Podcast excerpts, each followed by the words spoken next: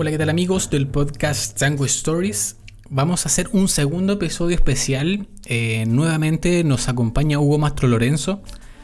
Eh, en esta entrevista vamos a hablar temas de su nuevo libro llamado El tango muerto en escena.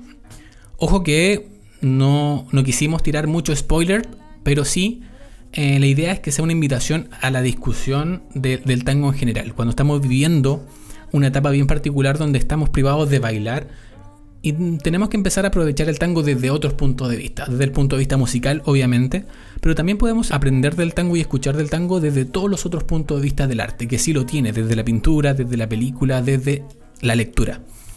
Y en ese sentido, en esta conversación amena que tuvimos, fuimos hablando desde varios temas, obviamente todos relacionados con el tango y cómo vamos viendo el tango desde, una, desde un punto de vista más crítico. ¿sí? Algo que también viene de paso con este libro que estamos presentando, que es El Tango Muerto en Escena. Así que sin más preámbulos, para no alargar más esto, con ustedes Hugo Mastro Lorenzo en, el segundo capítulo de Tango Stories, temporada 2. Así que le damos la bienvenida a Hugo Mastro Lorenzo acá con nosotros en Tango Stories. Hugo, un saludo a la gente que te escucha. Bueno, muchas gracias por la, por la nueva invitación, muchas gracias por, tenerme presente ahí en, en cada trabajo y un saludo, por supuesto, a toda la gente que, te acompaña en este, en, este, en este tiempo, en este programa, que, también he, pasado y, tengo muy buenos comentarios y bueno, que ya te he hecho llegar, pero me parece muy interesante dejarlo ahí en, el aire. Súper, muchas gracias. Igual, si se, agradece los, los, comentarios, sean o críticas también, son súper buenas para poder ir mejorando esta idea que no tiene más que otro objeto que compartir aquello que de repente vivíamos en la milonga, pero ya no podemos, y, que llenaba también esta esencia del baile, que era parte del baile, ¿cierto? Que nos hacía crecer. A mí me pasaba que yo conversaba de tango con alguien y el otro día bailaba mejor, o yo me sentía que bailaba mejor, no sé si, pero sí está, está esa idea. Sí, bueno, como le decía al principio, tenemos a Hugo Mastro Lorenzo principalmente, podemos hablar de cualquier cosa con Hugo, ¿cierto? Y va a haber tango igual, pero principalmente por el último libro que escribió, ya eh, El tango ha muerto en escena. Hugo Mastro Lorenzo no es su primer libro, este ya sería su tercer libro publicado ya. Eh, ¿Estoy bien, cierto? Sí. Tercer libro publicado. El primero tiene que ver con el origen del tango danza, ¿cierto? El origen de la especie, ¿cierto? Y, también está el, el búsqueda del método que nunca fue, que también hace como una, un recuento de la forma de enseñar y también propone, de cierta forma, eh, cómo debe ser el tango o la enseñanza en general, ¿cierto? Porque partimos de, una danza histórica que se fue desarrollando con el tiempo y se fue adecuando a los contextos hoy actuales. Todo esto, de cierta forma, eh, lo pregunto en la primera pregunta de pauta, ¿cierto?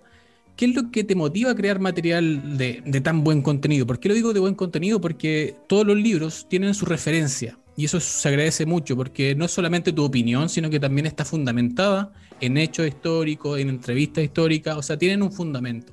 ¿Qué es lo que te motiva a ti a desarrollar ya tu tercer libro y vas por tu cuarto, creo? Así que eso lo vamos a ver más al final. Pero ¿qué te motiva, Hugo? Em, principalmente que no encontraba eh, información documental. No sé si tiene que ver por el ambiente en donde yo ingresé al tango o también tiene que ver con un momento histórico del tango.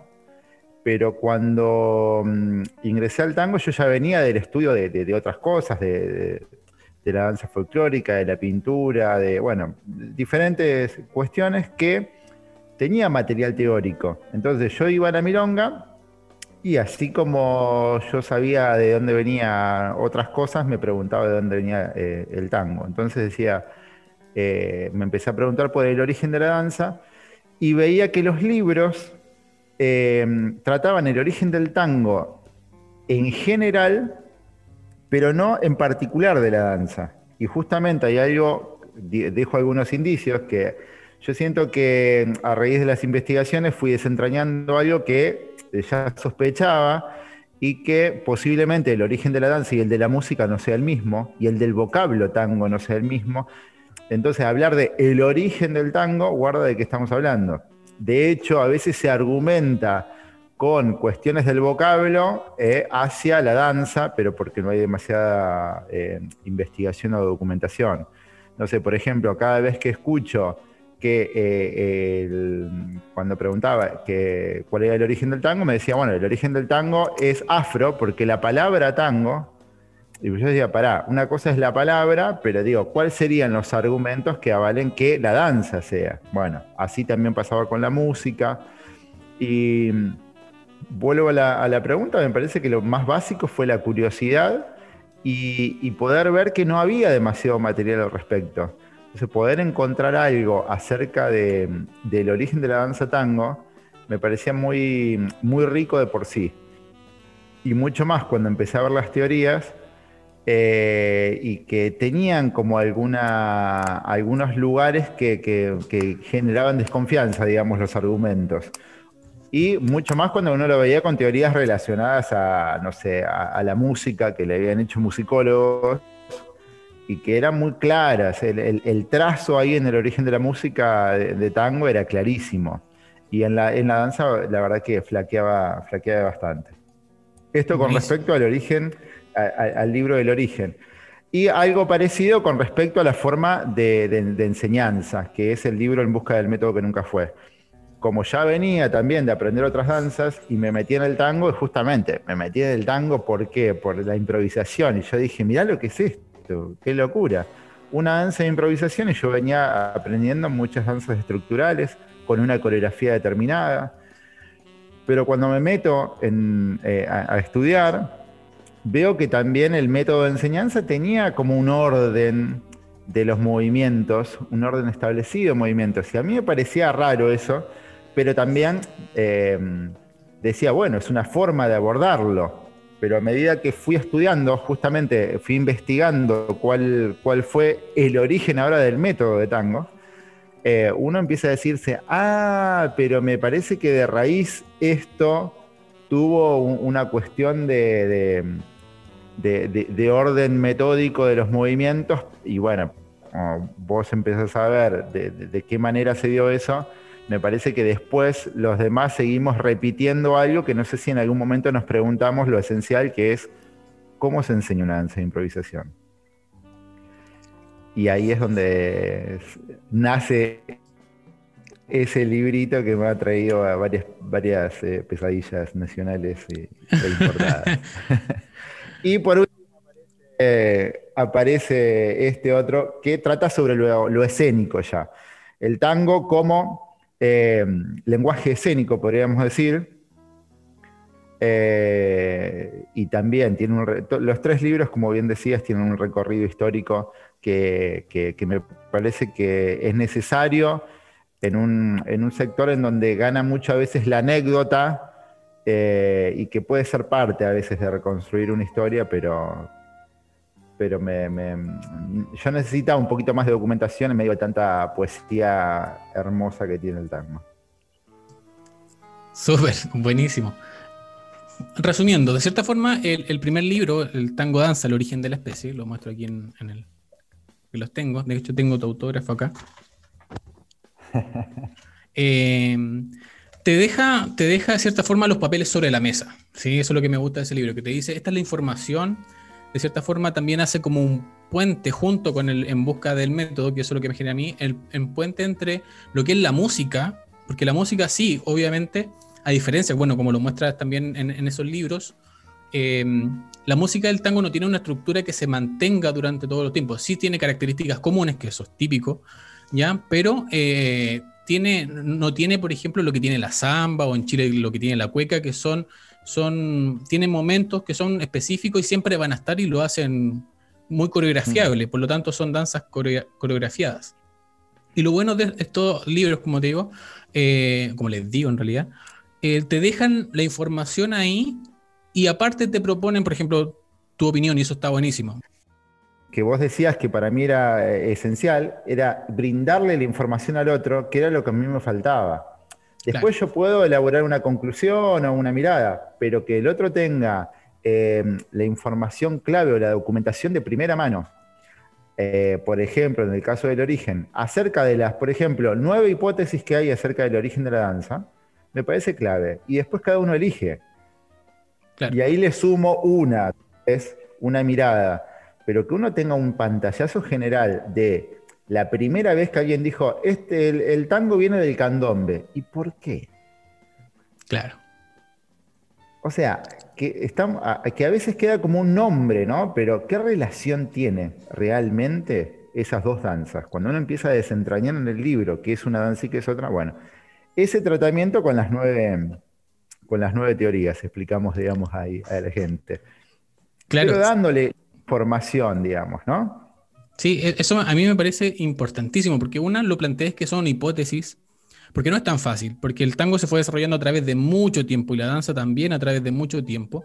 Entonces, claro, alguien podría decir, no, habría que estar, haber vivido la época para, saber, pero tampoco es tan así, porque el tango que empezó en 1900, 1880 no fue el mismo que se desarrolló después en 1910 y las personas ya no eran las mismas. Entonces, es súper complejo, como toda cultura, eh, encontrar un origen. Y lo bueno de los libros es que te, plantea que son hipótesis, no son así que un hecho exacto, porque es, re complicado, sobre todo para el tango danza, que fue más que nada poco documentado en la época, porque nadie documentaba un baile criollo.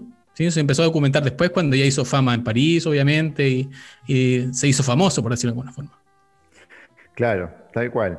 Digo, pasa con el origen de, nosotros mismos, ¿no? Digo, no, dejan de ser hipótesis en las que vamos eh, teniendo algún tipo de, creencia, se puede decir. Con eh, lo que pasa eh, con el libro El método que, nunca fue, me parece que también es interesante brindarle al maestro o, al alumno que quiere desarrollar, por ejemplo, una técnica o un método o una mm, una cuestión estilística. Los separo en bolsa distinta porque me parece muy importante y es algo que plantea el libro y que a veces todo se pone en la misma bolsa. Eh, sepa de qué danza está elaborando algún tipo de estilo, de método o de lo que sea. Entonces, dividirle los componentes, que es lo primero que hace el libro, establecer cinco premisas claves que maneja el tango. Claro. Eh, y a partir de ahí generar un método, a eso me, parece clave como construcción eh, futura, de, porque digo, van a venir nuevos maestros, nueva gente que quiera pensar a ver de qué manera establecer un, mejor camino de enseñanza para esto. Eh, y, tener estos indicios me parece, me parece clave. Ahora, seguir ahondando en justamente un, método que tenga contradicciones con la esencia misma de la danza, creo que justamente es el camino, casi te diría, eh, erróneo o, que te lleva mucho más tiempo. digamos, ¿no? Hay un camino para eh, estructurar algo y después para desestructurar algo. Bueno, nada, es pensar nuevos caminos para algo que tal vez no sé, de hecho, digo, eh, según la documentación, no fue pensado al principio como danza de improvisación, los métodos, sino que la idea fue armar 12 secuencias para eh, que salga al, mercado. A partir de ahí se fueron elaborando eh, más eh, sistemas técnicos, te diría, y el último también furor ya más en estos tiempos, bueno, antes de la pandemia, digamos, se fueron elaborando muchas técnicas, pero la metodología en general fue la misma. Y acá, digo, hacer esa división es clave. Y la técnica eh, eh, es justamente relativa y eh, es como la estilística, ¿no? Digamos. Eso se. Que alguien te diga pisar con el taco con la punta o con la cadera para acá o para allá es, es, bastante relativo. Lo que no puede ser relativo son las características esenciales del tango, como es la improvisación, digamos. Claro. Excelente. Sí. Y hasta, esto, hasta esos dos libros tenemos que hablar del tango en general, de la danza en general. Y como, como te iba diciendo entonces, el, el último libro ya es como más específico, te fuiste como en, una crítica directa, o no sé si crítica, sino una, una, mirada directa de lo que es el tango en escena, prácticamente, ¿sí? O sea, directamente. Sí. Y eh, tiene un, estilo bien particular el libro, como que habla en futuro, en presente, en pasado, no sé si lo podemos decir, sino que también quizás lo descubra el, el lector, ¿cierto? Pero ya, ya de cierta forma los preparo para el que busquen el libro, que está en Amazon también, para los que no les da flojera esperar tanto tiempo que llegue y todo eso también está disponible de forma digital, pero tiene un estilo bien particular. Eh, cuéntanos un poco. Sí, tiene. Me gusta esto lo de pasado, presente y futuro. El, hoy vas a entrar en mi pasado, ¿no? Es la, síntesis de. Em, a ver, se puede dividir el libro en tres partes. Por supuesto, como bien dijiste, es un ensayo acerca, eh, un ensayo crítico, sí se puede decir, acerca de em, el tango en escena, pero digo, cómo se fue, em, cómo fue cambiando la, la mirada del tango en escena, e incluso te podría decir, a ver, todo lo que fue como raíz esencial del tango a nivel comunicativo, esta cuestión provocativa que tuvo el tango, esta cuestión inventiva que tuvo el tango, todo eso que tuvo de raíz, te podría decir que se fue al lugar eh, opuesto en la estandarización, en la... Vamos a entrar en el tema de los paradigmas seguramente, eh, que ha tenido el tango a lo largo del tiempo. Y esto también está explicado de forma documental, cómo han transitado las modas, dónde han sido los distintos eh, polos culturales, digamos, que, en el tango ha tocado, eh, fue, clave. bueno, este, esta es la parte, digamos, del ensayo más argumentativo, ¿sí? Pero hay algo que también va siendo como un contrapunto, que es un relato distópico. Relato distópico habla de un futuro. Eh, no sé cuánto queremos contar de esto, pero vamos a meterle. Habla de un futuro en que, digámosle a la gente cómo se imagina el tango en el futuro. Claro, que ellos hagan eh, una, imagen. Claro, que, que, rearmen una imagen después de, toda, después de toda esta cuestión viral, después de toda esta cuestión de los nuevos protocolos después de la venida de eh, la robótica a las casas y la introducción de todo un sistema que, que el tango no va a quedar ajeno. Si es que el tango, si queremos que siga el tango, el tango no va a quedar afuera, digamos. Y en toda esa interacción me parece que empieza a jugar una suerte de metáfora de, para reafirmar ciertas ideas del ensayo argumentativo, digamos, ¿no? Para hacer ahí una síntesis. Claro. Y también tiene, eh, bueno, sí, eh, es que está difícil no contar porque, eh, pero no, no hay que contar, hay, que leer el libro y de verdad se van a dar cuenta que lo, que está diciendo.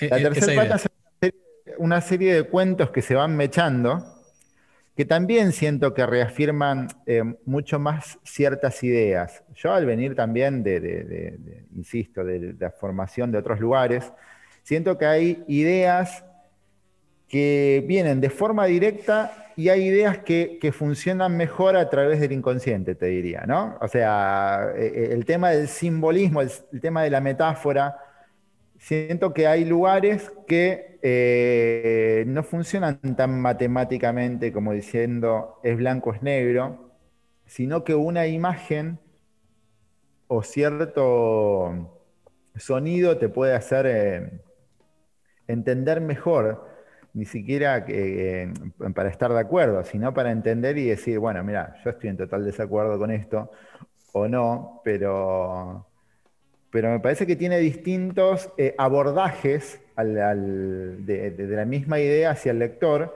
para poder comprender un poco distintas eh, tesituras, te dirías, ¿no? de, la misma, de la misma idea. Claro, de cierta forma, eh, el libro también, y si uno hace como los capítulos con los libros anteriores también y va uniendo toda la información, se va dando cuenta que uno, uno entra como en una imagen, en una caracterización, ya que no estamos juzgando si es buena o mala, en realidad es buena para el que le gusta, y el que no le gusta también tiene su nueva forma de ver el tango y así como nacen los estilos y eso está buenísimo, o sea, la diversidad siempre va a ser bienvenida en cualquier cultura. Y quizás la falta de diversidad es lo que también genera eh, esta crítica que haces tú y este nombre tan potente a lo Nietzsche, te decía el otro día que eh, el tango ha muerto en escena, sí, categóricamente, eh, y de cierta forma lo veníamos viendo, pero quizás no lo veníamos eh, queriendo convenientemente analizar más allá. O sea, eh, es como lo que me conversabas tú antes de publicar este libro, que ha pasado que en los mundiales, que es como la máxima expresión pública del tango, el, tango en escena prácticamente son casi los mismos tangos y es muy, muy esperable que haya quejas de bandoneón y casi los mismos tangos repitiéndose una y otra vez, ¿cierto? Y, esa crítica también está en el nombre.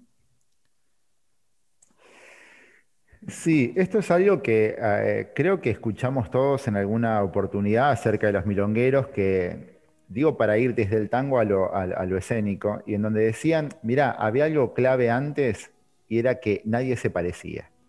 Y como vos bien decís, que cada lugar y cada cultura explote, digo, distintas eh, expresiones del, del, arte y la cultura es, clave, para mí es clave. Em, pero justamente si hay un lugar crítico en el libro es la, cristalización de cierto producto y, el regocijo en eh, seguir Em, representando ese mismo canon eh, año tras año, ¿no? Vos recién nombrabas el Mundial, pero yo no sé si escapa al, ambiente, porque yo puedo ver tres grandes grupos, que es el, el Tango for Export, que se traslada también al Mundial, hay, algo, hay hoy, hoy como una gran crítica a los mundiales y me parece que es el resultado, casi te diría, de, esta, de esta transición que ha tenido el tango y que gran parte se ha creado en, las casas de tango de esta Foresport como en, eh, por la década del 70, en 1900, ¿no? Estamos hablando.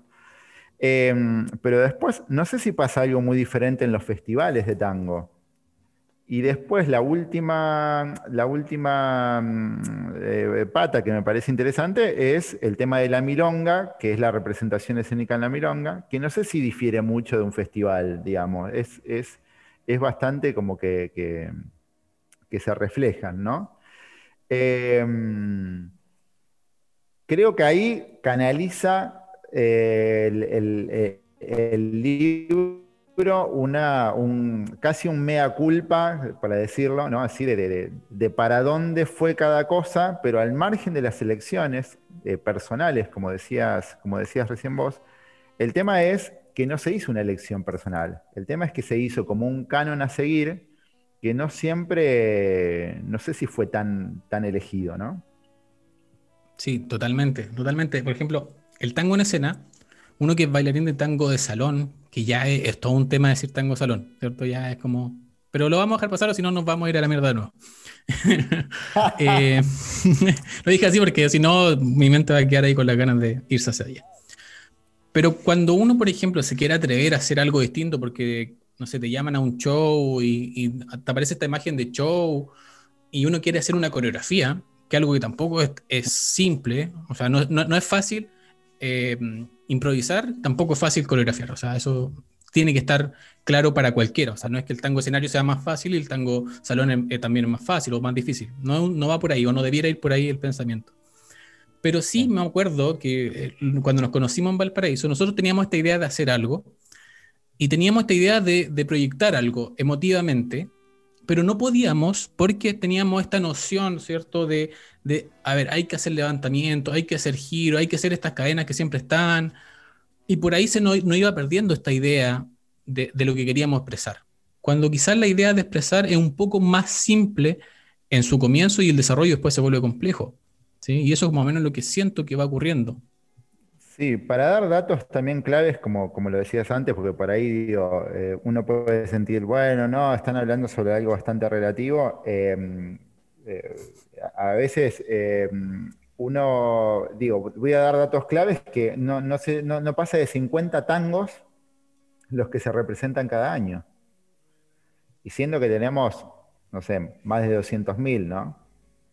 No pasan de 50 tangos y se repiten todos los años lo mismo, ¿no? Eh, eh, los hits eh, que, conocemos, digo, Gallo Ciego, Mala Junta, digamos. Hay una serie de tangos que son los, los claves a, repetir.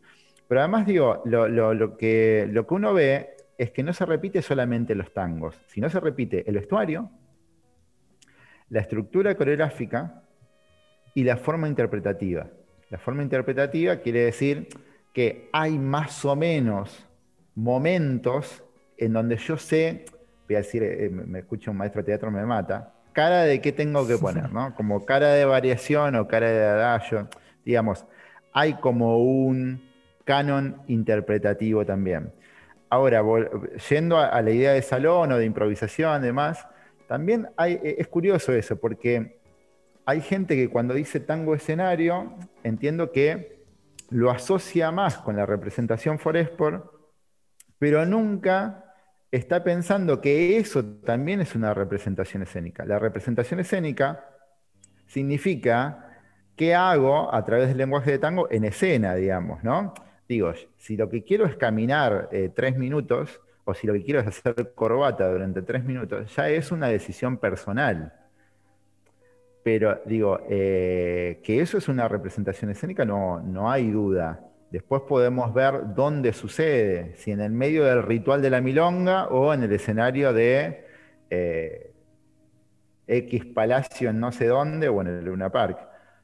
Pero que es una representación escénica, me parece que no hay demasiada, no hay demasiada duda, ¿no? Claro, y estamos en un punto donde, claro, son como 50 tangos los que siempre se ven en, el mundial y también en los festivales también se van replicando y se van haciendo famosos también según los tangos que, van saliendo en las finales que más llaman la atención. Pero también estamos en una época en, que ocurren también hartas cosas también. Que por ejemplo están saliendo nuevos tangos, nuevas orquestas con nuevos estilos actuales del día de hoy, ¿cierto?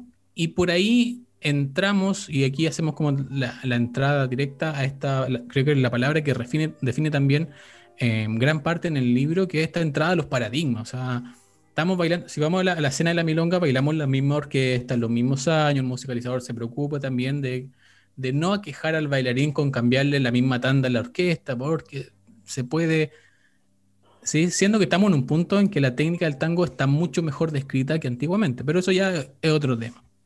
Pero sí, estamos entrando en un paradigma, eh, o estamos en un paradigma sin que nos damos cuenta totalmente que de repente lo confundimos con los códigos. Y ahí quizá alguien, ¿quién, quién fue el que dijo eso?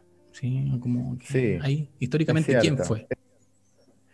A ver, hay, hay, hay, varias, hay varias cuestiones ahí, a ver cómo la, cómo la abordo, digamos.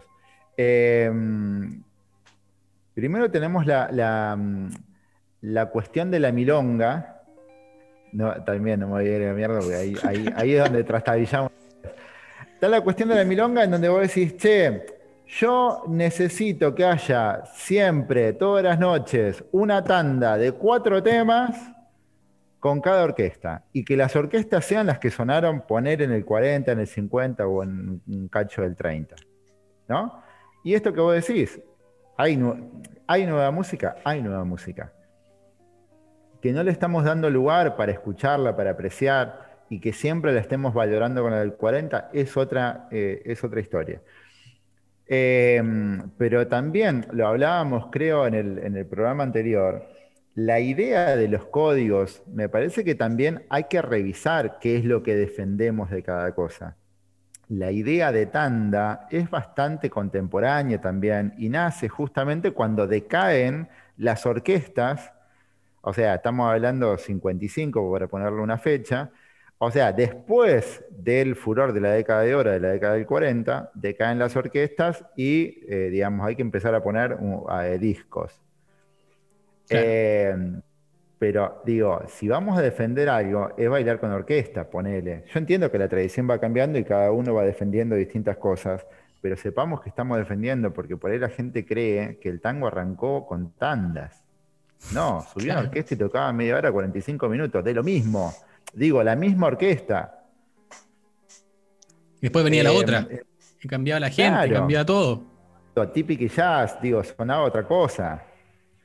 Eh, eso por un lado, como para ordenar. Punto dos, me parece que hay algo que me parece importantísimo destacar, es que en la década del 40 todo ese furor y todas esas bestias que han, que han, que han escrito y que han compuesto cosas precisamente bestiales, em, tenemos que dividir la década del 40 en decir, mira, la explosión artística sucedió en lo poético musical, en lo cantable también.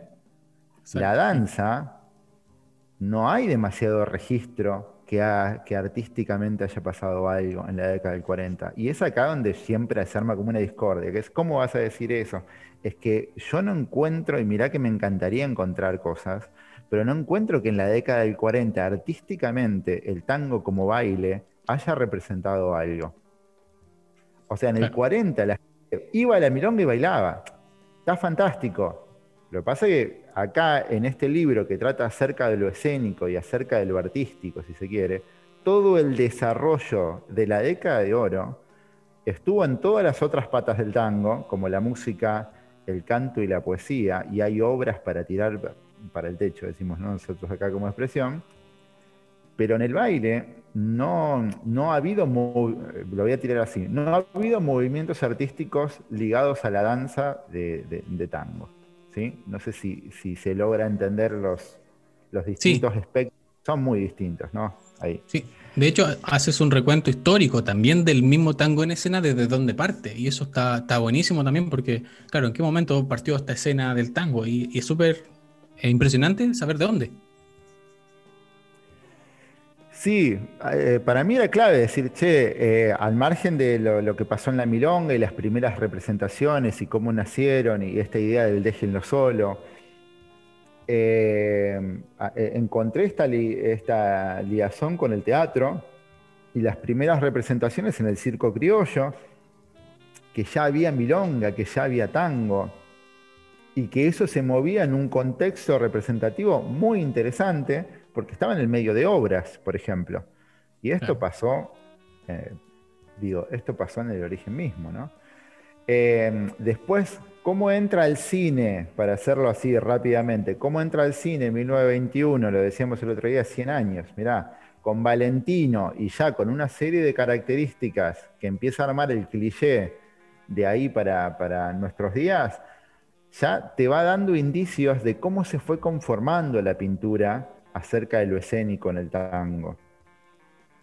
Pero como decíamos antes, es clave saber de dónde viene para también saber si elegimos hacer eso, ¿no? Si todavía queremos sacar el, látigo y, pegarle en el medio de, un tema de, tango y con un sombrero en medio, digo, y bailar de costado, digo, Guarda que hay cosas que se transformaron, como bien decías, a nivel técnico, pero hay otras que seguimos a nivel eh, interpretativo manteniendo las, mismas, formas, digamos, ¿no? Pero me quiero quedar por último con algo que decías que es importantísimo, que es la técnica de tango ha crecido y, y eso es algo que creo que se destaca en varias oportunidades en el libro, por eso no estoy diciendo que la crítica sea al intérprete de tango, casi te diría. Al intérprete técnico de tango. No pasa por ahí. Yo creo que todo eh, lenguaje tiene un tiempo hasta que desarrolla la forma en la que va a decir. Pero el tema es qué decir después. La técnica es trabajar sobre la caligrafía de la letra, te diría. Entonces, todos estamos intentando hacer la letra cada vez más linda pero no sé si comunicar algo. Le voy a decir en comunicar porque a veces se linkea con contar algo, que es, otra, que es otro mambo, ¿no? Pero digo, el acto comunicativo de la escena, eh, al menos para mi formación, me parece, me parece clave, ¿no? Totalmente. O sea, claro, que no se pierda nunca y quizá este ah, desarrollo de la técnica ha ido también con con el contra de que se ha perdido también el estilo, algo que había mucho en la época antigua, ¿cierto? Esto que, tú decías también la vez pasada que entrevistamos, que los maestros por ahí te enseñaban un pasito y si lo pedías que te repitiera, ya te miraban raro y lo repetía y no lo hacía lo mismo. Entonces, y eso también invita al alumno a tratar de buscar su forma y a, depurar la técnica en, algo más, más específico, por ahí hace que se unifique la interpretación misma, sea en escena o sea también en salón. Sí, completamente. Acá, eh, bueno, en el libro también establezco este paralelismo. Yo tuve una formación en pintura por bastante tiempo y, ahí eh, es, clave conocer los distintos estilos de distintos movimientos y, pintores. No solamente qué, qué, imagen pintan o qué colores o cómo lo pintan, sino hay toda una concepción para hacer esa pintura. Ahí está clave lo conceptual, ¿no? Pero lo que es interesante es que vos ves toda esa paleta de colores de personas que han desarrollado distintas pinturas y después te dicen, ¿sabes qué? No te puedes parecer a ninguno. Ese, eso es lo clave para lo artístico. Yo no siento que hoy se reafirme eso, sino que hay un regocijo antagónico en donde vos decís, copiame, que es lo mejor que te puede pasar. Entonces, la reproducción esta en serie que hay eh, es porque no está tan bien comunicada, digo, desde los eh, quien damos clases, desde quien proyectamos las cosas en escena. Y, de verdad, me parece que en ningún momento eh, en la historia del tango hubo tanta mm, clonación, diría María Nieves, como en este momento, ¿no? Pero eh, eh, a mí me asusta el festejo de que me salga igual que el otro. Claro. ¿De verdad? Como que lo, logré. Al, fin me salió el enrosque como tal persona. Y vamos, ese fue mi objetivo. No fue un medio, porque puede pasar que ocurra. Que voy a buscar la forma en cómo esta persona enrosca, pero que no, no quedarse ahí también, solamente como el logro máximo. lo, que te decía antes. Yo mm. tuve como materia buscar los colores fríos, y generar un cubismo de cómo hubiese pintado Picasso tal cosa. Yo tenía que pintar como él, pero tenía claro que después eso no era mi producto final, como vos bien decís, era un medio para incorporar herramientas. Sí, sí. E, e, explota la cabeza también puede ser, y aquí es como ya saliéndonos del libro, pero sí filosofando al respecto, puede ser también que el fiel reflejo de la sociedad en que vivimos, en donde en definitiva, en definitiva el estilo, o más allá que el estilo, la idea de sentir está, está poco valorada, ¿sí? O sea, también hay que ver eh, históricamente, tanto en, Argentina como en Chile, pasamos un periodo eh, militar, por decirlo de alguna forma, donde todas las artes tuvieron que acallar por muchos años. Y de repente se abrió la puerta y no teníamos cómo expresar algo y teníamos miedo de expresar algo. O sea, lo pasó a nuestros padres, nos pasa a nosotros por, por legado también. Entonces también quizás es como el reflejo eh, de una sociedad que a lo mejor no sabe sentir aún. Completamente, yo me anoto que es un reflejo de la sociedad y de estos tiempos. Me quedo con esto, con esto que, mm, que no me parece un dato menor. En la era de, en la era selfie, que lo trata un poco el libro, en, la era de esta, de esta cuestión tan de la imagen y de tanta preocupación por un tipo de canon de belleza, en general, no creo que sea algo eh, casual que el tango lo único que eh, comunique son dos factores, que es belleza y virtuosismo. No me parece casual, y no me parece casual tampoco que mucha gente entre por este lugar y que esté más preocupada en que no se le arrugue el traje que en qué comunica a través del lenguaje de tango. Todo el, el esteticismo que hoy ha creado el tango me parece que es producto de lo mismo pero además digo, eh, remito otra vez al libro, en una sociedad de hiperconsumo como la que estamos eh, sumergidos, digo, hay todo un, una venta que conduce al mismo lugar. Vos vas a ser más reconocido, vas a poder ingresar a la tribu si haces, si te pones tal cosa y lo haces de tal manera. Si no, no entras a la tribu, digamos, ¿no? digo, hay, es, es, medio... Por eso digo, también hago un paralelismo entre las milongas y, las redes sociales. Ya, ya, estoy tirando varias puntas de lo que está ahí adentro, pero me parece que es, es, interesante verlo que, que, mm, que, me parece que el punto está en que no escapa lo que sucede hoy en día y a, veces el tango es un medio para mostrar eh, esa, determinada belleza o ese determinado canon, no solo a través del hecho comunicativo del, momento escénico, ya sea la exhibición, el show o como quieran llamarlo, sino también cómo replica eso después al ser mostrado en redes, ¿no? Pero ahí hay algo clave en donde sí, si querés nos metemos y filosofamos para rato, pero mm, eh, no me parece casual para nada y, es un fiel reflejo de lo que está pasando con el, con el sistema de redes con el que estamos viviendo hoy, ¿no? Sí, sí, bueno, también eh, estamos tirando un montón de cosas en el libro que ustedes pueden decir, oh, no, es spoiler, pero vaya que lo van a leer y van a ver que desde un punto lo dice, sí, efectivamente, pero también lo dice de otro punto que al final cruza entre este pasado, presente y futuro. Se me vino a la mente, Hugo, que em, en tus otros libros anteriores también hablas de, de este, del Music Hall, cuando hace, hace fama en, en París, ¿cierto? Y también ocurre algo, eso, eso mismo que estamos hablando en esa época, porque de cierta forma el, tango pasa a los salones de Buenos Aires, pasa a vestir zapatito charol y traje corte italiano, ¿cierto? Una imagen que hasta el día de hoy también vemos corte italiano, zapatito charol, pero eso también es una imagen. Pero el tango sigue hablando del arrabal. Y por ahí quizás también, eh, no sé cómo habrá sido para la gente de esa época, que veía el tango 10 años anterior y decía, no, esto es de, de los bajos, ¿cierto? Del bajo fondo. Y 10 años después se, vio bailando ese tango, e, esas letras, ¿cierto? Y, quizás fue un poco extraño para ellos asimilarlo o simplemente se fueron con esta idea de moda, que es lo que ocurre ahora, ¿cierto? Esta idea de, la moda que tiene que estar y, y, me da lo mismo si es que está hablando de lo que yo renegaba hace tiempo atrás. Sí, se me va para varios lados ahí. Creo que. Te tiré una bomba. fantástico. Siempre, siempre hubo como una.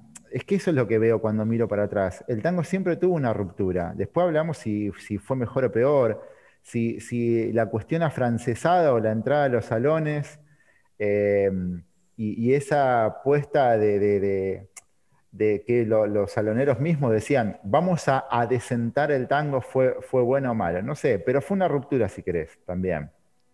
Igual en el medio siempre había, de hecho hay muchos registros de letras, que hablan de que eso ya no es tango. Eso, eso se, se, linkea mucho, ¿no? O sea, eh, ¿qué saben los pitucos, eh, lamidos y chuchetas, ¿no? O sea, claro, entonces digo, eso que bailan los pitucos, los elegantes o los que, como querramos eh, traducir, eh, no es tango. Es más, que saben de elegancia, que saben de compás. O sea, ellos que prodigaban una elegancia, no, este cantante le está diciendo, ni siquiera saben lo que es la elegancia. Hay otra letra que dice, a mí me gusta el tango, pero el tango, aquel que fue tildado de guarango. Entonces ya había como una, una casi te diría una riña, ¿no? Todas esas rupturas para mí fueron interesantes. Hoy me parece que está todo como diciendo, nos pusimos de acuerdo y es todo para acá y seguimos ahí replicando la, misma postal, ¿no? Ese lugar me parece un poco más grave que el de la resistencia o el del cambio, que siempre me parece bastante más rico. Pensando en lo, pensando en lo social incluso, ¿no? Ahora, lo que me cuesta es eh, ver todo esto pensando eh, artísticamente, digamos. Una vez que ingresa el tango en, en, el musical y una vez que ingresa en los, en los cabaret, ahí es donde se termina de armar ciertos lugares. De hecho, ahí es donde se establece la idea del taco alto. Esto lo cuenta María Nieves también en su libro. O sea, la idea del taco alto es la entrada a los cabaret. Hoy, donde se habla tanto, justamente, el, momento feminista por, eh, de, una manera se entiende de dónde vienen, y que es del mayor espacio de cosificación que tuvo la mujer, que fue el cabaret, o uno de los mayores, ¿no? Digo, y de ahí viene el brillo, de ahí viene el tajo, y de ahí vienen ciertos lugares que estaría bueno ver y replantearse si lo queremos realmente o para comunicar qué lo queremos. Pero decirle hoy que el tango eh, podría, mirá lo que te digo, podría ser sin taco, porque en realidad lo fue por un montón de años, es como, no. Y, eh, claro, claro. Pero además el comercio que hay ahí detrás eh, es, es como para ponerme una bomba a mí sería. Pero lo que digo, hay algo que no, que ya es una imagen que ya, ya es así, digamos. Claro, que, no está mal tampoco. Otra cosa, no, para nada, para nada está mal. Eh, cuando hablo de, qué se quiere comunicar en escena, es decir, puede no estar un taco. O sea, yo no digo que no tenga que... Eh, el tango es sin tacos, no estoy diciendo eso, ¿no? Siempre me pongo de la vereda en donde puede ser de otra forma y de hecho ya fue de otra forma. Y que a veces defendemos algo que está muy cercano y que en general pasó después, esto es curioso, pero pasó después de la etapa en donde el tango, eh, después del 40, 55, cuando el tango ya se dejó de escuchar, eh, cuando no había orquestas y demás, digo, ahí coincidimos antes que pasó lo de la, tanda y después de eso, ya entrado en los 60, es cuando sucedió esto en los cabarets. Digo, ocurre en una etapa de ocaso en donde empieza a, delinearse esta postal del tango Foresport eh, casualmente, vamos a decir. Pero no estoy diciendo que esto esté mal, lo que estoy diciendo es que me parece que podría ser de otra, de otra manera la representación. Te lo digo porque, eh, no sé, a veces haces un tango, eh, no sé, ponete alpargatas y diga, no, si el tango eh, no, no, lo bailó el gaucho, bueno, nada, ya empezamos como a desarrollar varias ahí, a pisarse en varias cosas, pero digo, tuvo más alpargata al principio otra cosa. Y si la representación de descalzo, eh, viste, hace poco filmábamos un video que lo hacíamos descalzo y es como que se parece que hay ciertos signos que no son de tango hoy. Como que se tiene que mantener todo como fue en algún tiempo.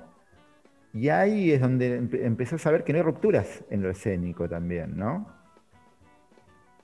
Exacto.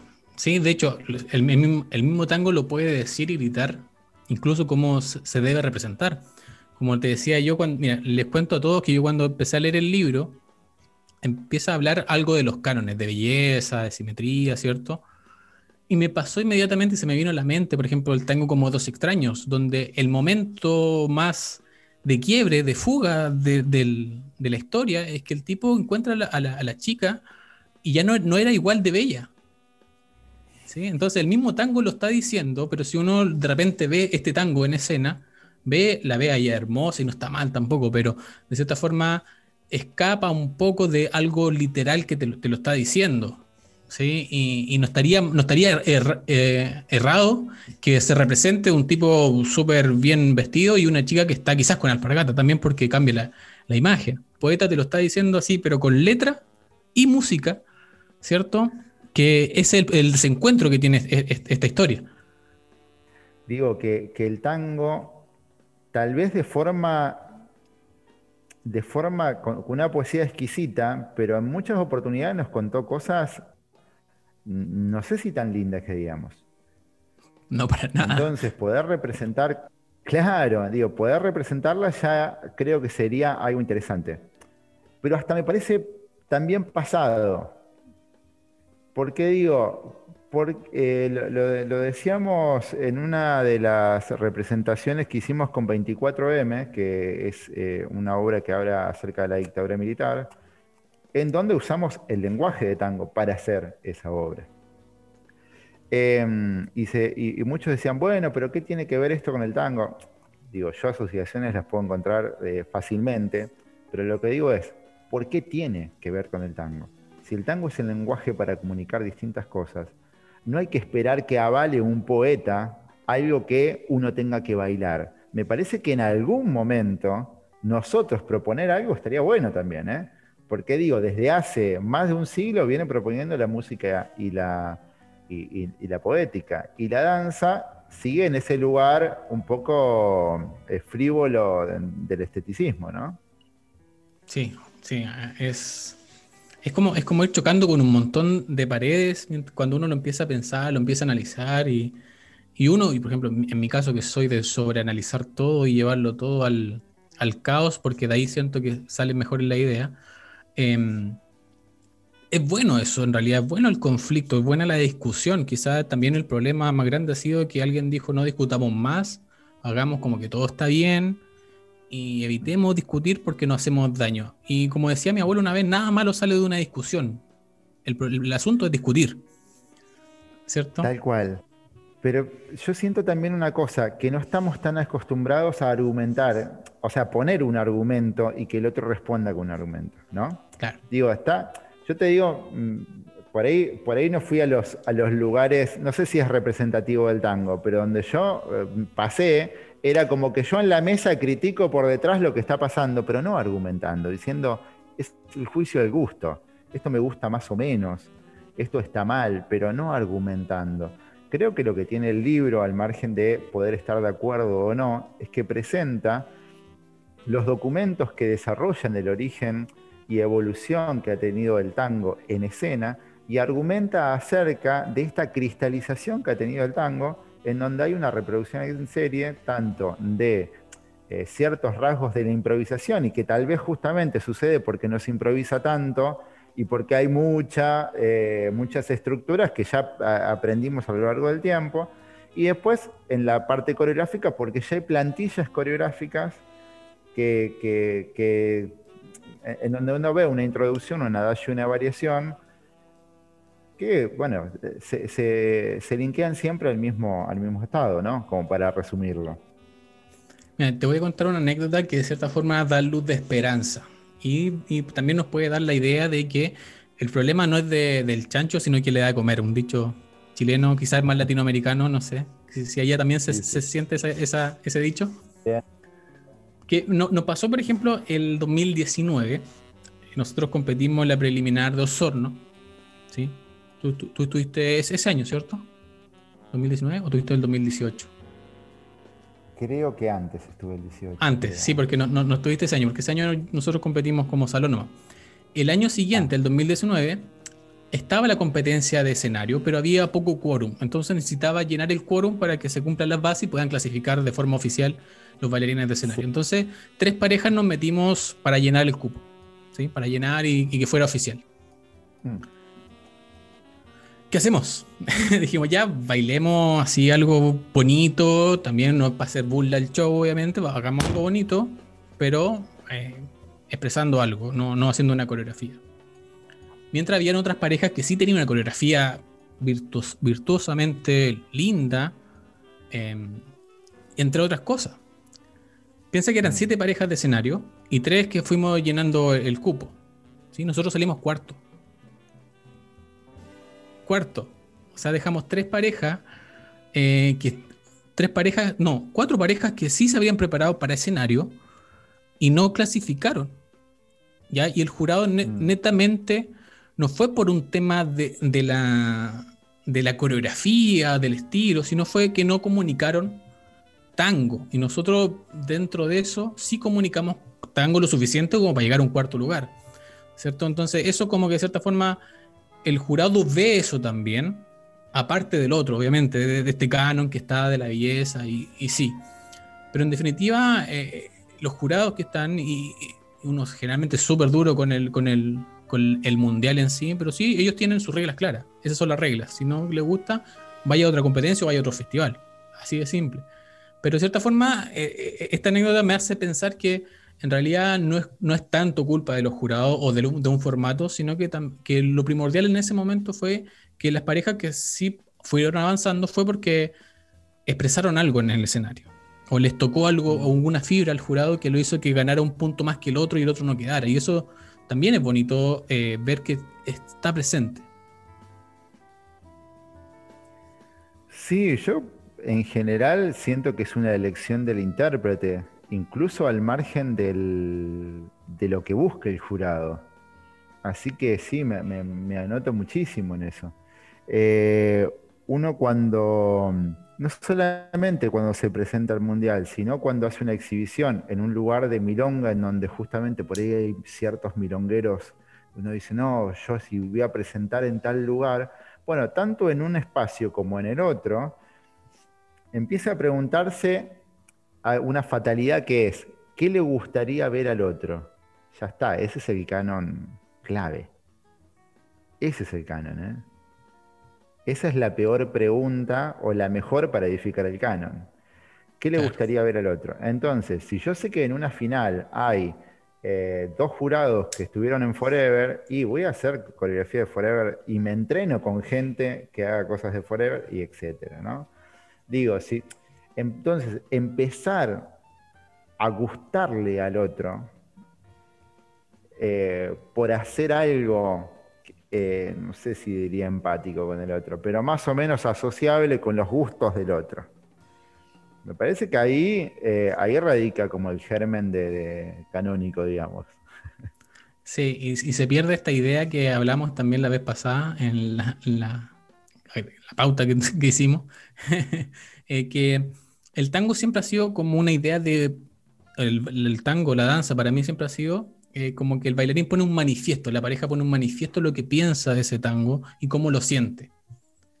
Ojalá, y, por ahí se fue perdiendo eso. O sea, hay, hay, exhibiciones que uno ve y, pareciera que no dijeron nada. Estuvo lindo, pero pareciera que no dijeran nada. Eso, eh, pero digo, por eso cambia la, cuestión de ver el tango como un lenguaje para comunicar algo. insisto, hago un paréntesis, no siempre tiene que contar algo, pero comunicar.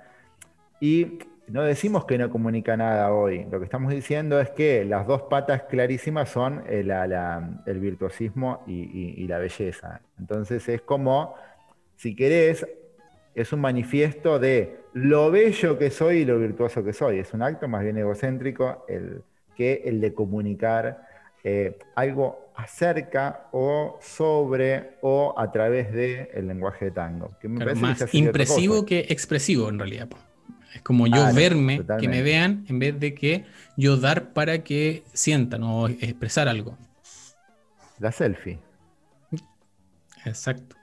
La, selfie del día. Bueno, también está relatado en el libro que de cierta forma eh, el, bailarín en un futuro puede elegir lo que quiere. Y hoy en día también ocurre. Que, por ejemplo, si quiero bailar como tal, voy a tomar las clases de tal. Si quiero hacer esta otra cosa, voy a tomar esta otra cosa. Y hay como un montón de fórmulas que se están haciendo que en realidad no es que esté mal, pero que no sea el, fin, en lo que hablabas tú delante. Que no, sea no, no tal cual. Esa discusión eh, clarísima. Creo que hay dos cosas para destacar ahí. Una es, eh, ¿está mal copiar? Y no, si vos ves que es formativo para expandir tus herramientas, conocimientos, lo que sea es un medio, ¿no? Ya como bien dijimos. Y después, bueno, lleva un tiempo también encontrar tu propia voz, tu, propio laburo. Eh, y eso, eh, eso también es equivocarse. Y viste que estamos en un momento en donde no sé si nos permitimos mucho eh, el error. Hmm. Aunque igual erramos, ¿viste? Pero no sé si de base nos permitimos. Como diciendo, che, yo voy a buscar y si no es por acá no es. No sé, pero voy a hacer, voy a hacer una, en esto una fórmula que sea antagónica a lo que se piensa y en la parte lenta del tango voy a leer rápido y, en la parte rápida haré una dash. Digo, eh, eh, no sé, pero digo, ya, cambiar, algo, digo, no, no, y si no funciona, no funciona. ¿Y qué sería que funcione igual? Pero digamos, Em, no hay, hay como hacer buena letra, algo que no, tuvo el tango como prácticamente, creo que lo está teniendo ahora, pero digo, esta cosa conservadora, pero yo no lo, no, lo no lo asocio, cada vez que leo y que repaso la historia del tango, no lo asocio en ningún momento, digamos, ¿no? Claro. De hecho, eh, en una de las tantas idas de ramas de la vez pasada hablamos de eso también, que el, tango siempre ha sido un manifiesto social de una postura ideológica, una postura política, una postura de género. Hoy en día lo estamos viendo y, está buenísimo que ocurra. Te, diría una contracultura. Digo, hay algo que iba a contrapelo de lo que estaba pasando.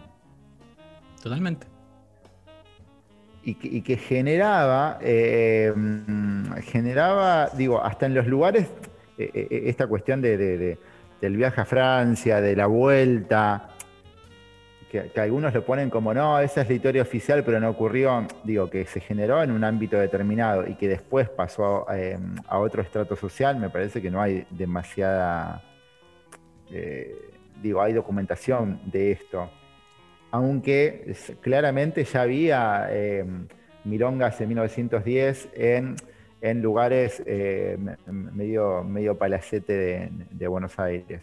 Pero lo que digo es, eh, ese tipo de rupturas y ese tipo de cambios y ese tipo de, de tensiones se han vivido y han sido parte. De hecho, digo, uno ve también redactado en este lugar, eh, no, se, no, se, puede bailar haciendo cortes, hay que caminar liso, eh, digo, todo eso estaba, el juez de pista también estaba, pero ¿por qué? Porque el baile más de, las orillas, del arrabal y demás, claro, tenía más, más cortes, más... Eh, le decían más firuletes, más, digo, otros movimientos de piernas y otros movimientos físicos en general que no tenían que ver con una pulcritud, te diría, y, caminarlo solamente. Entonces, digamos, eh, esas tensiones estuvieron y fueron claras y me parece curioso que nada de eso haya quedado hoy,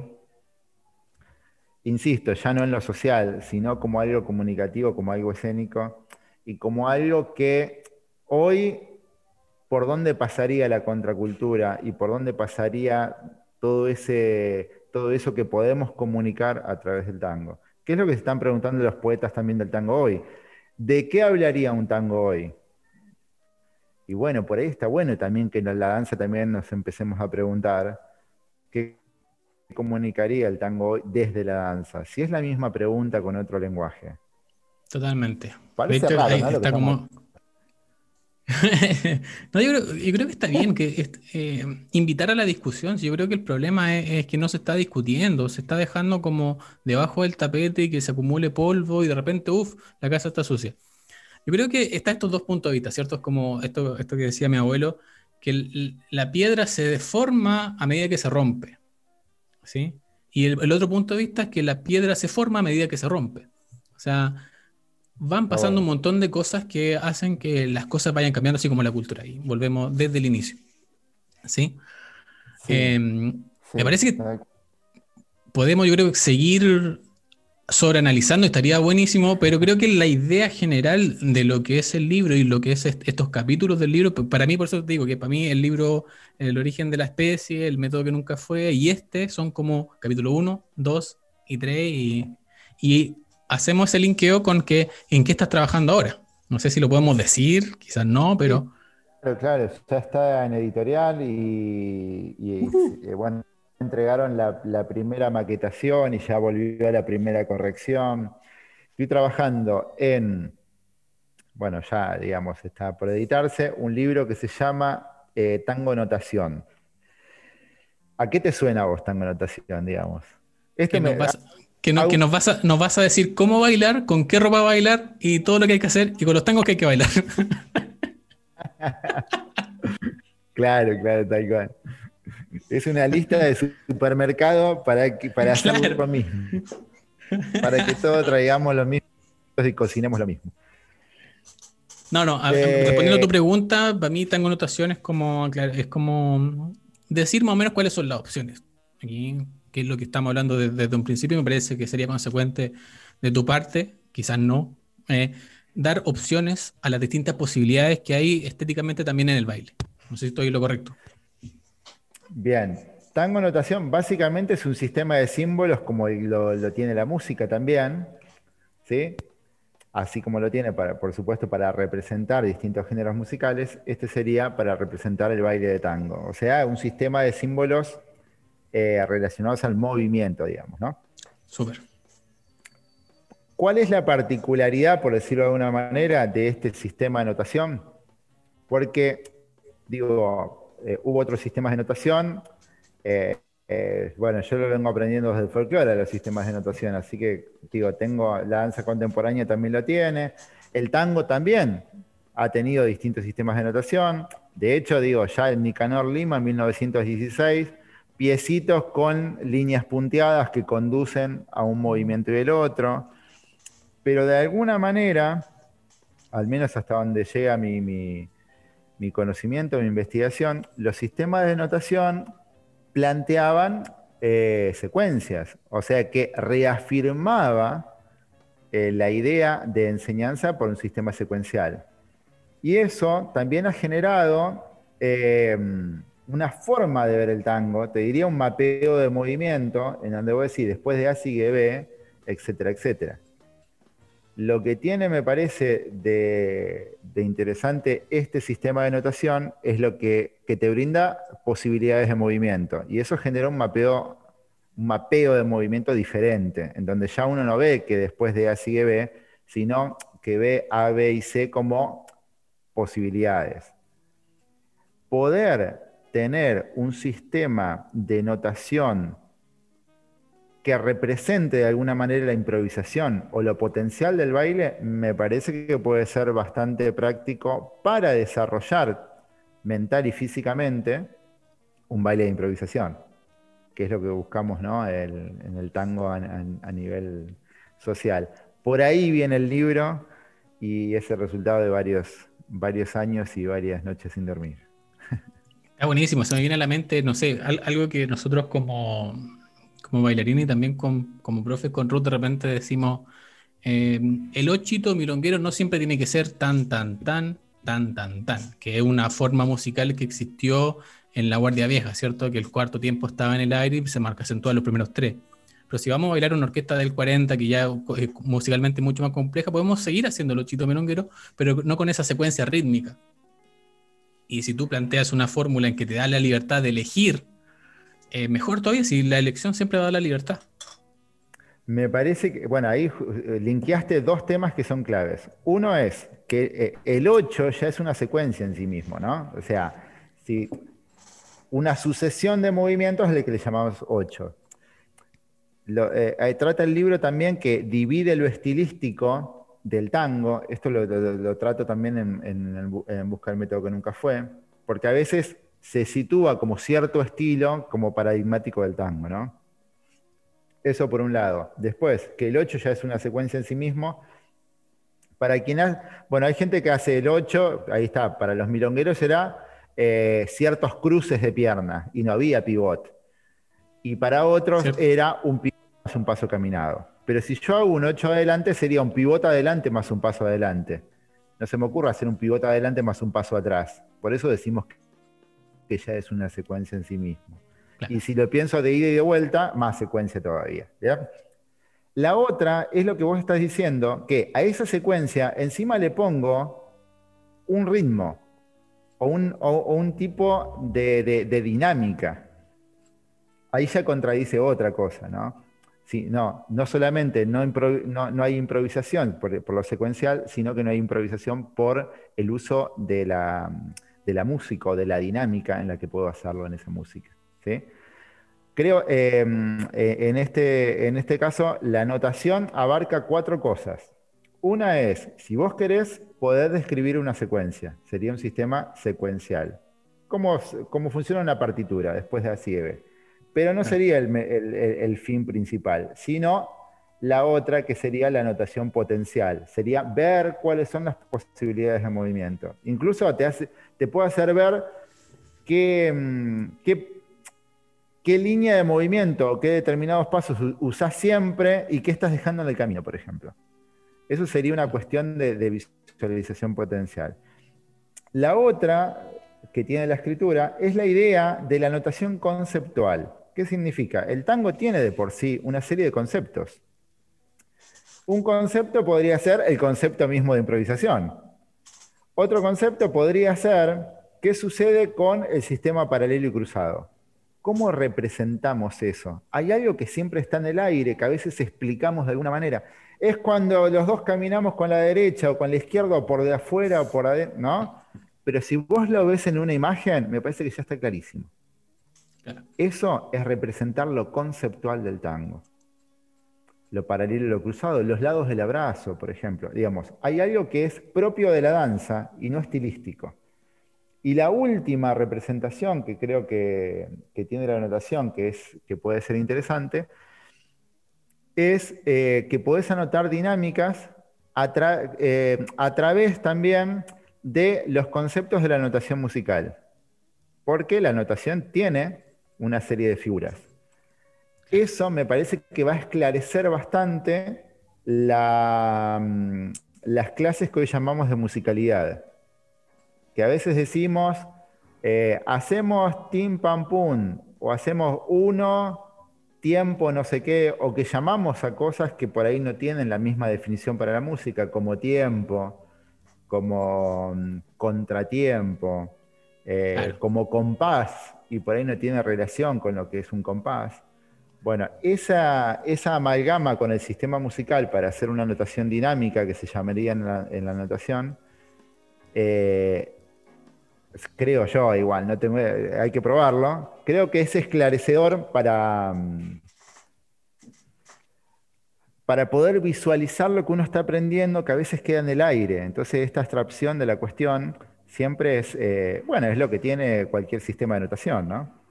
Sí, al menos eh, saber si lo que estamos diciendo es lo que queremos decir, por ejemplo. Porque siento que fuimos repitiendo ciertas cuestiones, como bailar a compás, eh, que no sé si estamos queriendo decir eso. ¿Qué estamos queriendo decir? ¿Que pisamos una vez en cada compás? ¿Que en un compás de 4x4 queremos pisar las cuatro negras del compás? Digo, ¿qué es bailar a compás? Eh, entonces, saber qué significa un compás para un músico, y además si vamos a utilizar un término de la música sería, sería bueno saberlo, saber qué era lo que decían los milongueros cuando te decían bailar a compás, entonces hacer como traer eso, es, e, es, algo que trae el libro, es decir, mira, cuando yo estudié, un milonguero me decía bailar a compás y pisaba eh, eh, las blancas, por ejemplo. Es clave generar un paralelismo ahí y decir, mira, esto me dijeron, esto dice la música, ¿qué queremos decir nosotros? Volvemos a poner las cartas sobre la mesa, a abrir el juego y a definir eh, qué es lo que queremos decir, de qué manera, pero que sea a, conciencia pura, como dice el tango, ¿no? Sí, yo creo que ahí, con lo que voy a decir, nos podemos ir por una rama enorme, pero lo vamos a ahí, que de repente pasa que uno dentro de las ganas de querer ayudar o personas que dentro de la ganas de querer ayudar enseñan sin saber lo que dicen. Y eso tiene, es como un virus, estamos en tiempos de virus, y sabemos cómo se propaga un virus. Es decir, el lenguaje, dentro de la psicología siempre se dice que el lenguaje construye realidades. Y cuando alguien lo dice, el otro lo replica y lo va a replicar y lo va a replicar hasta que de repente va a llegar. Entonces se van replicando la idea de una forma constante y es súper importante que la persona que da una clase o da una instrucción tenga también el peso de lo que está haciendo. O sea, para bien o para mal, eh, uno tiene que ser súper responsable con el aprendizaje. Y nosotros, por ejemplo, con Ruth somos súper responsables no solamente de lo que enseñamos, sino que también de la cultura que estamos enseñando, que eso es inherente también, porque somos chilenos y estamos enseñando una cultura que no es propia nuestra. Entonces también le tenemos el respeto a eso, también de tratar de enseñarlo con esas bases también. Fantástico. Pero además digo, en un momento de revisión de tantas cosas, eh, hacer una revisión y, en este momento de pausa poder decir, a ver, ¿qué, ¿qué, pasa con el tango? ¿Qué decimos? ¿Qué hacemos? Me parece clave. Eh, por eso me causa rareza la, molestia ante la revisión, ¿no? Como se siente como una crítica fatal. Pero me parece que cuando uno pone las cartas sobre la mesa y no está diciendo se tiene que hacer de tal manera, sino, mira, me parece que los argumentos son estos, yo elijo de esta forma, pero te dejo los argumentos para que vos también establezcas los tuyos. Eh, volvemos a ese lugar, me parece que, es clave. Entonces, la revisión, si se tiene que seguir enseñando por secuencias una danza de improvisación. Creo que estaría bueno también ver por qué creemos eso. Mirá, porque creo que se enfatiza tal cosa. Yo creo que estimula más em, la memoria que las facultades eh, interpretativas de improvisación, pero que no quiere decir que lo vamos a dejar sin estructura del alumno, sino que hay que encontrar otro tipo de estructura. Entonces, cambiarle, insisto, el paradigma de estructura es algo que aparece en el sistema de notación. No estás diciendo que lo vas a dejar eh, en el aire, sino que cambia la idea de estructura de movimiento. O sea, hay un eje desde donde parten una serie de posibilidades y no hay una sucesión de movimientos. Poder hacer una revisión acerca de los términos que usamos para dar una clase de musicalidad, ya que nos vamos a referir de manera directa a la música, siento que es, es clave. Pero además digo, en, un, en, una, en una materia, me sale decir, que tiene siglos, antes que el tango incluso, no, solo antes que nosotros, y que nosotros fuimos a usar esos términos, parece que es, eh, como mínimo eh, tomarse el tiempo y revisar y decir, che, cuando yo estoy diciendo compás, quiero decir compás, no lo pongo si lo estoy diciendo bien o mal, quiero decir tal cosa. Entonces, quiero bailar a tiempo, ¿a qué me refiero? Claro.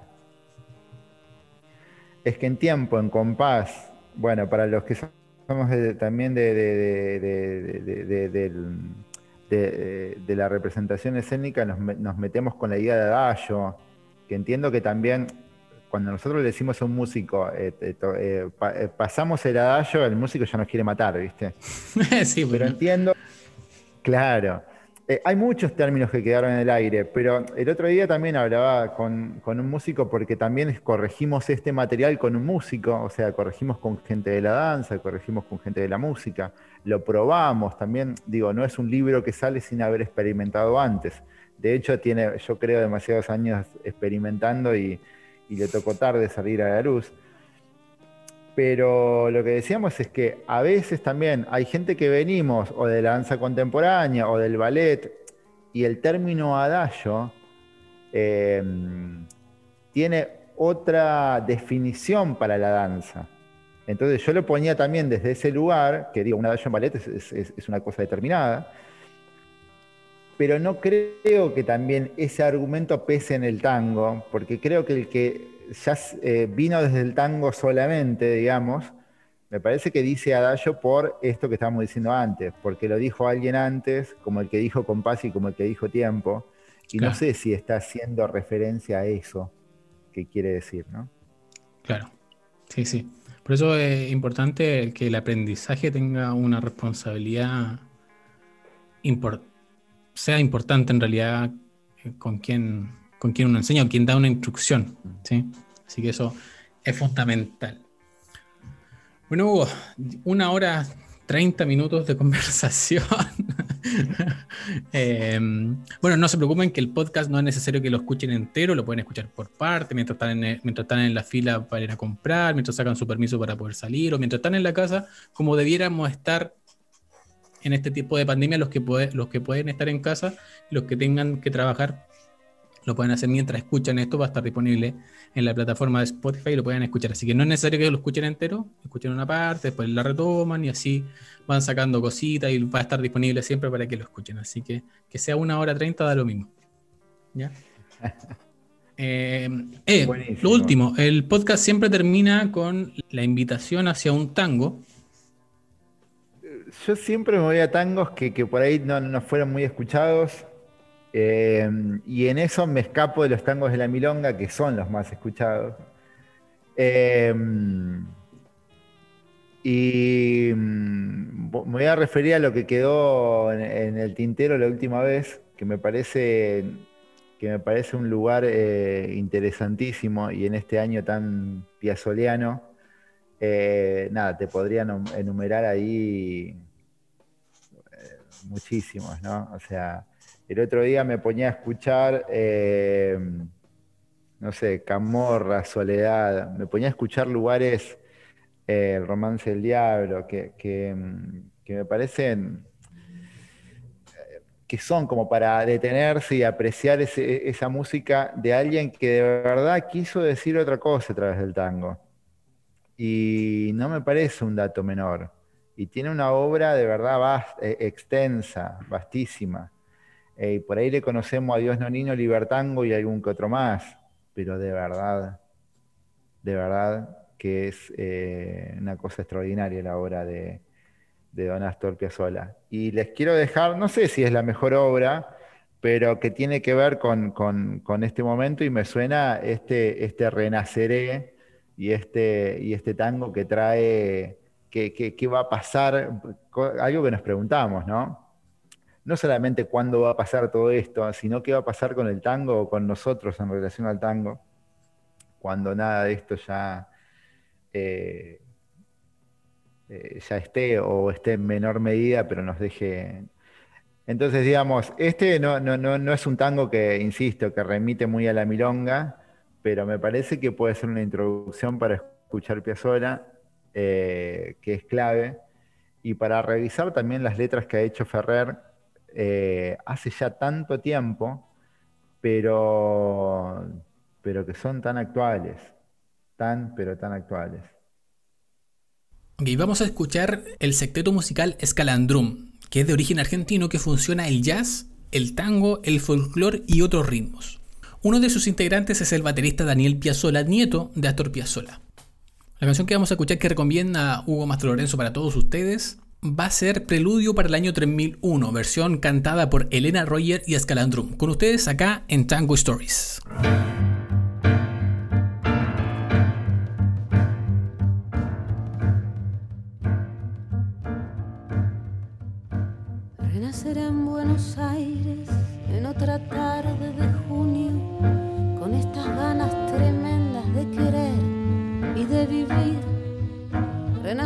Fatalmente, será el año 3001 y habrá un domingo de otoño por la plaza San Martín.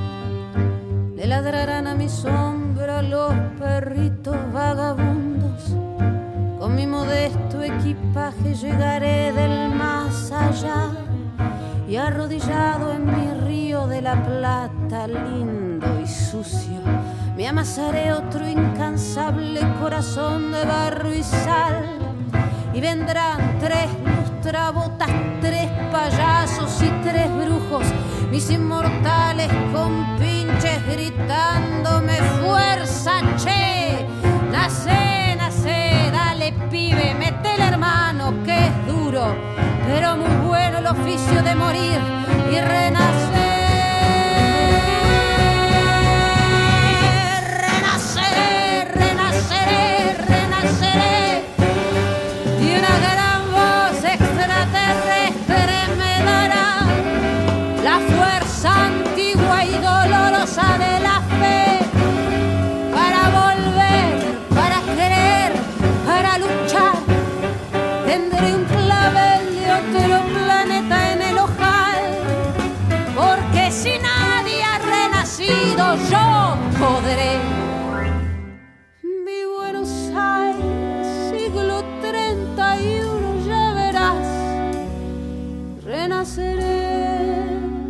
Renaceré, renaceré.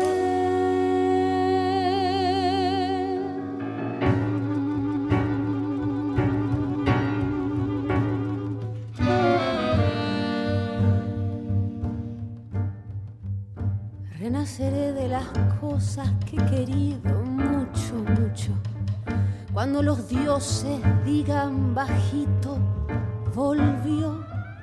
Yo besaré la memoria de tus ojos taciturnos para seguirte el poema que a medio hacer me quedó.